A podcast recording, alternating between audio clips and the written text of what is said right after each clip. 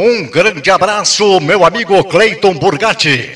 Ontem o quebra-quebra na cadeia de Rebouças resultou que, hoje por volta das nove horas da manhã, chegou à delegacia o grupo de elite da SOI, Seção de Operações Especiais. Isto se tornou necessário em virtude da depredação dentro da cadeia, sendo que caracterizou dano ao patrimônio público, perturbação da ordem, entre outros agravantes conforme a lei.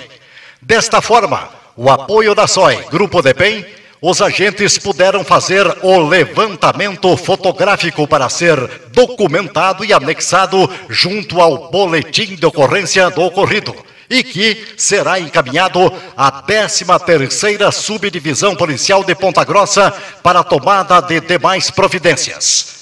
Novamente, foi realizado o chamado Pente Fino, ou seja, uma revista completa dentro das celas, onde foram encontrados poucos objetos, haja vista de que, já durante a semana passada, duas revistas, dois pente finos foram realizados dentro da cadeia, sendo que hoje foram encontrados poucos objetos, sendo dois cortadores de unha e um estilete artesanal fabricado pelos detentos.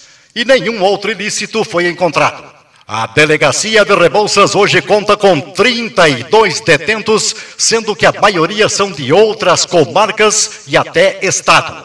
De público, pedimos licença ao Cleiton para agradecer em nome do delegado que responde pela delegacia de Rebouças, doutor Plínio, e claro, toda a equipe da Polícia Civil, agradecemos a Polícia Militar de Rebouças, a Polícia Militar de Rio Azul, a Polícia Militar de Irati, bem como a Rotan e também, é claro, a SOI, pelo total apoio que nos dão, nos oferecem quando precisamos junto à delegacia.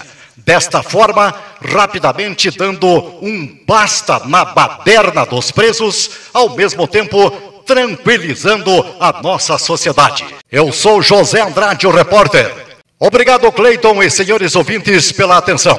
Poderemos voltar a qualquer momento, se assim um fato justificar, enviaremos de imediato ao jornalista Cleiton Burgatti. Obrigado, senhores.